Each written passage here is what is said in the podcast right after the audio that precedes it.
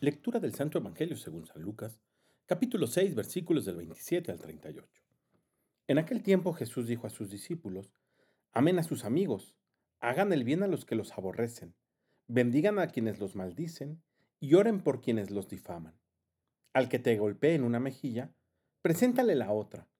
Al que te quite el manto, déjalo llevarse también la túnica. Al que te pida, dale, y al que se lleve lo tuyo, no se lo reclames.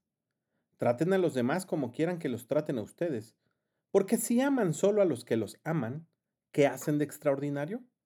También los pecadores aman a quienes los aman. Si hacen el bien solo a los que les hacen el bien, ¿qué tiene de extraordinario? Lo mismo hacen los pecadores. Si prestan solamente cuando esperan cobrar, ¿qué hacen de extraordinario? También los pecadores prestan a otros pecadores con la intención de cobrárselos después. Ustedes, en cambio, amen a sus enemigos. Hagan el bien y presten sin esperar recompensa. Así tendrán un gran premio y serán hijos del Altísimo, porque Él es bueno hasta con los malos y los ingratos. Sean misericordiosos como su Padre es misericordioso. No juzguen y no serán juzgados. No condenen y no serán condenados. Perdonen y serán perdonados. Den y se les dará.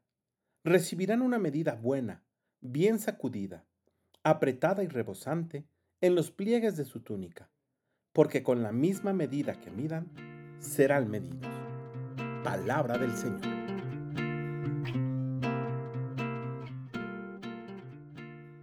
En el Evangelio del día de hoy, llama poderosamente la atención cómo Jesús quiere que nos podamos distinguir de los pecadores a través de realizar cosas extraordinarias.